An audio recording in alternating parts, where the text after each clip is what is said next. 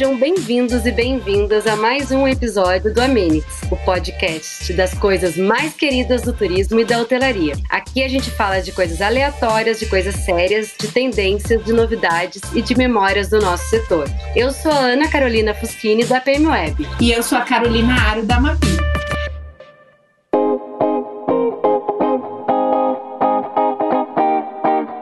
Nessa primeira temporada, a gente está conversando com o principal elo da nossa cadeia, que são os clientes. Estamos entrevistando vários perfis de viajantes, pessoas que refletem o comportamento ou o estilo de viajar. Gostou? Então acompanhe a gente nessa jornada. Nesse episódio, a gente vai conversar com o Felipe Soifer, representando o grupo dos viajantes aventureiros. O Felipe é montanhista e ele vai contar pra gente um pouco dessa história. Oi, Felipe, a gente está bem feliz que você topou conversar com a gente. E antes da gente entrar no papo em si, a gente queria saber mais de você, quem você é, onde você mora, o que, que você faz e por que, que você se encaixa nesse grupo de viajantes aventureiros. Legal. Bom, em primeiro lugar, eu agradeço esse espaço para a gente trocar essa ideia sobre viagem, poder enfim, é, dividir aí com a turma qual a experiência de viagem e que é uma coisa que nem precisa dizer que é alimentar a alma, né? Então, é o tipo da coisa que todo mundo merece. Bom, meu nome é Felipe, eu tenho 33 anos, eu sou natural de Curitiba, eu moro em Curitiba, aqui no bairro Juvevê, e eu trabalho com a família, trabalhei mais tempo com a família em shopping center e agora, no último ano, eu abri meu negócio, que é a Casa Gralha Azul, que a gente trabalha na recuperação de material genético aí no Brasil que corre risco de extinção. É, na verdade, uma produtora de alimento. A gente recuperou uma raça de porco e hoje a gente está colocando ela no mercado para mostrar realmente aí para o Brasil que tem muita coisa boa no Brasil. A gente não precisa sair daqui para ter acesso a coisas fantásticas. Então é isso que eu faço hoje. E no meu tempo livre eu costumo estar tá sempre escalando ou caminhando, qualquer atividade aí na disciplina de montanha, sou completamente apaixonado. Que legal.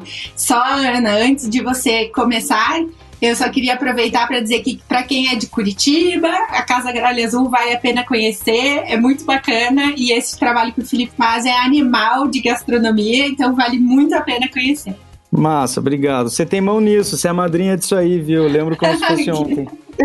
que legal. Obrigado. Eu já fiquei com vontade. Assim que passar tudo isso, eu vou com certeza, porque sou, sou fã de todo esse tipo de trabalho, onde tem a mão da Carol, da Mapis, já, já tô dentro. Mas a gente faz delivery também, viu? Não precisa esperar nada passar, não. A Casa Galera Azul vai até você. Até São Paulo? Até, ah, isso é outros planos. Mas sim, em breve teremos novidades. Então tá bom, então depois tu me conta um pouco mais. Faço questão, faço questão. Bom, uh, então como as suas viagens são mais específicas, falasse um pouquinho aí do, dos destinos como montanhismo, como que você faz a pesquisa e o planejamento dessas viagens? É, bom, então vamos lá. Eu, é, por conta do que eu falei anteriormente, eu sempre trabalhei muito na cidade e querendo ou não a cidade ela vai nos tomando um pouco de energia, a gente vai ficando muito conectado com os outros, com as coisas e pouco com a gente, né? Então, é, faz uns 14 anos que eu já estou no movimento de estar tá mais, procurando estar tá mais no meio urbano. E eu tenho um tio meu, que é um atleta de, de elite, vamos dizer assim, já foi para o Canal da Mancha três vezes. E ele começou lá atrás com o projeto Sete Cumes. O projeto Sete Cumes, para quem não sabe, é escalar as sete maiores montanhas de cada continente. Então você tem o Kilimanjaro na África, que é a maior da África, é, o Elbrus, que é a maior da Rússia, na, da Europa, fica na Rússia, a maior da Antártida, a América do Norte, a América do Sul, a Ásia e a Oceania. Então lá atrás eu era apenas um, ainda sou, né, um entusiasta desse lance aí do mundo das montanhas, mas ele me chamou para ir para Papua Nova Guiné. Eu falei, nossa, Joel, mas Papua Nova Guiné, o que a gente vai fazer lá? Não, lá tá a pirâmide de Carstens, que é um dos sete cumes. Eu nem sabia o que eram os sete cumes naquela época, eu perguntei para ele, ele me contou isso que eu acabei de mencionar, que é um projeto aí dentro do mundo do alpinismo, que é escalar as sete maiores montanhas de cada continente. E ele tem isso ainda é, como, vamos dizer, como objetivo.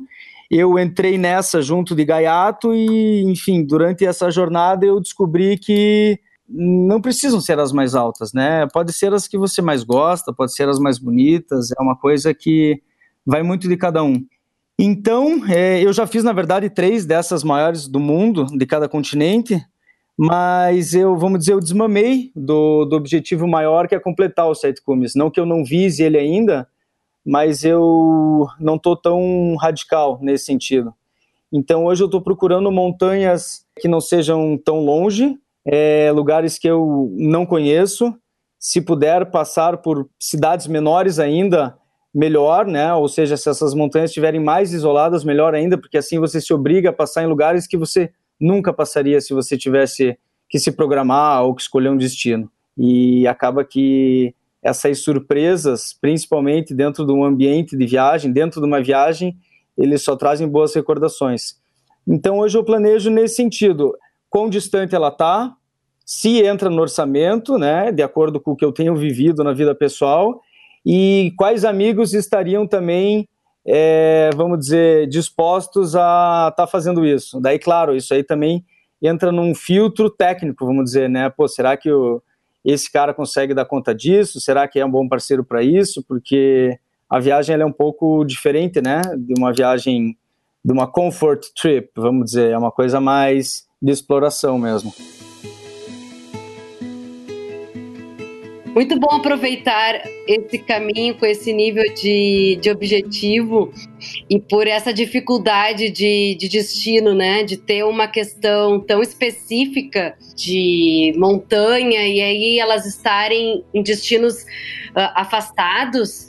Como que, que se faz para chegar lá? Precisa de uma ajuda de um profissional? Precisa de alguém muito específico para apoiar nessa, nessa logística? É, vejam, hoje existem algumas empresas, tá, que são é, especializadas nesse tipo de, de aventura. Tem empresas assim no mundo inteiro, tá? E elas vendem o pacote que elas te levam para o lugar que você quiser para tentar fazer a montanha que você quiser. Mas isso é muito complexo, né? Porque, assim, a princípio você fala, tá, então eu vou lá, eu pago as taxas do Everest, compro o equipamento que eles dizem, eu subo a montanha. É 20% disso porque dentro disso tudo vai ter o grupo que você faz parte, né, que são pessoas de partes completamente diferentes, que têm objetivos, mesmo subindo a mesma montanha, têm objetivos completamente diferentes. Então, tem a pessoa que sobe para autorrealização, tem a pessoa que sobe para, sei lá, procurar iluminação, tem pessoas que querem voltar e dar palestra. Então, o ambiente de uma viagem dessa é também muito complexo. É, pode parecer que não, que vai estar todo mundo né, dentro do mesmo objetivo, é, literalmente trilhando o mesmo rumo, mas é complicado porque tem os guias que eles querendo ou não são responsáveis pela tua vida e bah, tem muito tema aí para falar sobre sobre isso daí porque não é tão simples assim. É, você tem que saber exatamente o que, que você quer fazer e encontrar as pessoas. Se você não encontrar as pessoas, você tem que ir atrás de contratar essas pessoas. Aí você começa a não ter controle tão tanto mais controle daquilo que, enfim, é desejado, né? Mas e como é que você consegue fazer essa análise de é, é, rola um grupo de montanhistas para discutir, por exemplo, essa agência que vai me organizar lá a viagem e esses guias, como é que eu sei da qualidade deles? Como é que você verifica esse processo de reserva e se é, é o melhor caminho a seguir? É, isso daí na verdade não é tão complicado, porque o mundo do alpinismo, ele é um nicho, né? E essas operadoras, vamos dizer, essas viagens que operam, é, viagens de alta montanha ou de aventura extrema, elas costumam ser chefiadas por grandes alpinistas ou por profissionais da área. E aí não é tão difícil, vamos dizer, baixar o histórico dessa turma, sabe? Para saber onde é que você vai se meter quando eu fui para a Antártida agora, há três anos atrás, eu fui escalar o, o maciço de Vinson, que é a maior montanha da Antártida, eu fui com a única operadora que existe na Antártida. Eles são três irmãos ingleses e tava naquela temporada os melhores Sherpas do, do Nepal ali, que faz Everest, eles estavam lá para atender os clientes. Então, cara, você já sabia que aonde você, para onde você estava indo, os melhores dos melhores iam estar guiando. Isso já começa a acalmar, vamos dizer, a viagem em termos de, é, de emocional, de organização, porque você olha e diz, não, na mão desse cara eu tô safo. Em teoria, né? Claro, você tem que sempre estar tá se cuidando, mas é, você está sendo liderado por alguém que já tem uma, uma experiência é fundamental nesse tipo de viagem. Não dá para se aventurar sozinho. É, segurança é a palavra, né? Do... Safety first, exato. E no destino, além desse objetivo principal, né, que é a, o, o, próprio alpinismo, você também aproveita para conhecer e desfrutar do próprio destino, tendo mais foco no turismo e outras coisas, ou não? Deixa a vida te levar. É, não, veja, a viagem por si só, ela já envolve uma viagem de, vamos dizer, é, então eu mirei lá o cume da África, que é o Kilimanjaro. Então você tem um preparamento físico que antecede muito antes de meses ou semanas antes da viagem, né? Você primeiro tá, tem que estar tá com bom condicionamento, você tem que estar tá treinando, e daí você tem toda uma lista de equipamento, e é muito importante que você esteja familiarizado com o ambiente de montanha. Então, aqui em Curitiba, em volta, tem muita montanha, nós somos é, aqui muito privilegiados por essa condição. Então, vamos dizer, são requisitos básicos, né, que, que te pedem estar nisso tudo. A viagem em si, ela já te toma uma energia muito grande, que quando você se expõe a esse tipo de desconforto, seja físico emocional, é, e até uma certa rusticidade em termos de infraestrutura, o que você mais quer fazer quando você atinge o objetivo ou não é voltar para casa. É claro que com o tempo você vai entendendo que essas viagens elas demandam tanto do físico, do mental, que depois, se você conseguir conciliar, seja uma vinícola, um spa ou qualquer outra coisa antes de voltar, isso ajuda. Porque você faz esse tipo de viagem, você volta para casa, é uma delícia, mas dá vontade de viajar de novo só para descansar, porque realmente é uma viagem que te exige. Então, por exemplo, eu quando eu fui para a África e aquilo que eu estava comentando antes, né, o lance do destino. Por exemplo, você pensa em África, você pensa em talvez Egito, África do Sul, alguns lugares assim. Quando você se propõe a escalar o Kilimanjaro, você é obrigado a ir para Tanzânia, por exemplo, que já não é um destino, sei lá, eu não sou agente de viagem, mas é um destino bem é, é obrigatório, né, para quem está indo para o Kilimanjaro. Então, você já de sem querer, você já vai para um destino que você é obrigado a conhecer e que, cara, te surpreende, porque a África é fantástica, né, de de norte a sul, mas de novo, eu nunca escolheria ir para a Tanzânia Aí você vai para Tanzânia, você ali na Tanzânia já tem Zanzibar, que você já começa a entender o que em volta tem da Tanzânia e, a, e as suas fronteiras, e você começa a ver uma riqueza que você, de novo, só está vendo porque você está com objetivo naquele lugar. Então, é, conectando, enfim, com aquilo que eu falei, né, de não escolher destino, ser surpreendido por eles, e o lance de você querer descansar um pouco mais depois de estar tá fazendo um esforço aí mental e físico tão grande. Então, na volta da África, da Tanzânia, aí sim eu desci na África do Sul e aí eu fiz um passeio turístico mesmo. Fui lá no Cabo da Boa Esperança, aquelas coisas, né, lá bem sul. E daí isso te descansa tudo aquilo que você fez antes. Então, é, quando dá para ter um tempinho a mais, porque as viagens costumam ser largas, né?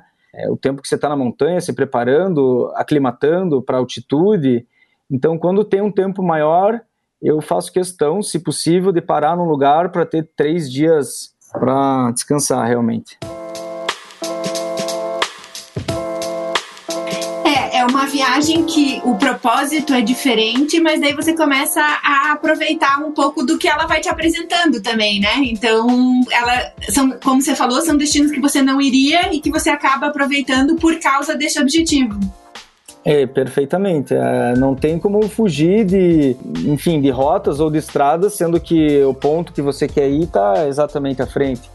Uhum. Então, é, é umas coisas surpreendentes dessas viagens aí ao extremo. Você vai para lugares que você não queria, que você acaba compreendendo, entendendo e até curtindo.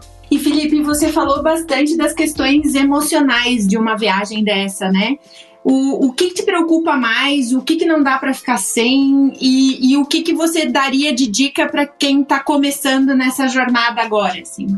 É, não, em primeiro lugar eu quero dizer que né, alta montanha é realmente um, um esporte ou um, um meio que, que exige demais. É, existem outros tipos de esporte que você pode conhecer o mundo, né, fazendo. Então, se você é um, um mountain biker, por exemplo, quantas trilhas não deve ter por esse mundo afora aí que você pode muito bem colocar a tua bicicleta, seja no carro, despacha por avião e viaja o mundo inteiro pedalando. Assim como caminhada, assim como trekking, né?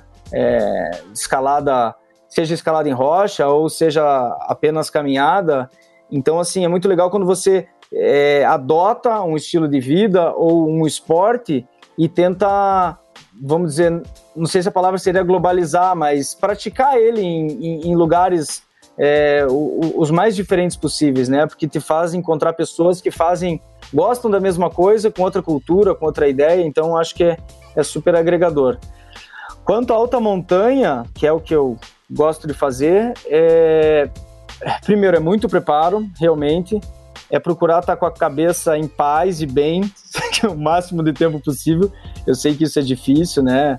Exige certa, enfim, autoconhecimento mas te traz muito também, né? Porque você se coloca numa situação que você tem que ser o mais autossuficiente possível, você tem que viver é, com o menos possível, porque você que vai carregar suas coisas, então você larga vícios ou coisas supérfluas, vamos dizer assim, que você carrega quando você tem o conforto de estar carregando para cima e para baixo. Coisas importantes são óculos reserva, eu tive um problema na vista no Vinson e de novo na Bolívia depois, por descuido.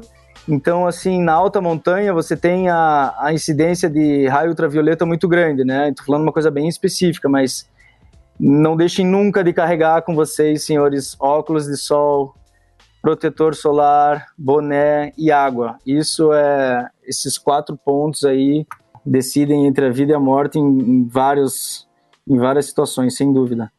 E, de novo, tá realmente antenado, interessado pelo universo, tá em contato com as pessoas, tá lendo blog ou olhando até o Instagram contas que sejam pertinentes ou que falem da, desse universo ajudam a aprender realmente, né, daquilo que se precisa ou daquilo que, enfim, é necessário ter ou ser, né, para ter uma performance melhor aí dentro do que se propõe. Ótimas dicas, Felipe. Muito bom poder imaginar aí algumas viagens contigo. E para encerrar, vamos para nossa rodada sabonete não, porque não pode ser liso. Credo, gente. Vou te explicar. Ó. A gente te dá duas opções e você tem que escolher entre elas, uma das duas. Assim, de bate pronto e sem explicação, pode ser? Claro. Então vamos lá. Destinos nacionais ou destinos internacionais? Nacionais. Pouco explorado, montanhas conhecidas. Pouco explorado. Seguro viagem, seja o que Deus quiser. Seguro viagem. Repelente, protetor solar. Protetor solar. Sozinho, acompanhado. De quem, cara? Sozinho.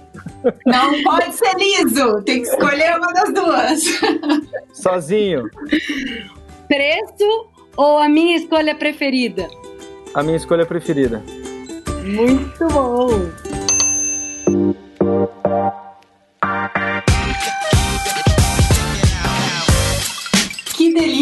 A gente chegou no fim do nosso podcast, mas foi uma conversa super legal.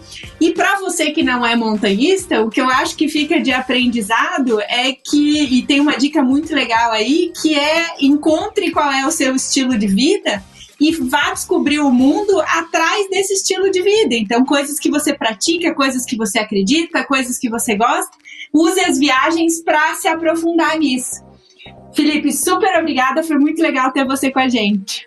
Obrigada, Felipe.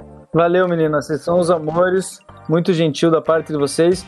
E queria encerrar aqui dizendo a frase que eu não sei de quem disse, que a única coisa que você gasta dinheiro e te deixa mais rico é viajando. Isso aí eu tô totalmente de acordo. Estamos. Muito bom, muito bom. Maravilha, meninas. Agradeço hein, a oportunidade de estar falando aqui um pouco da experiência. Obrigada. Valeu, beijo, beijão. Tchau, tchau.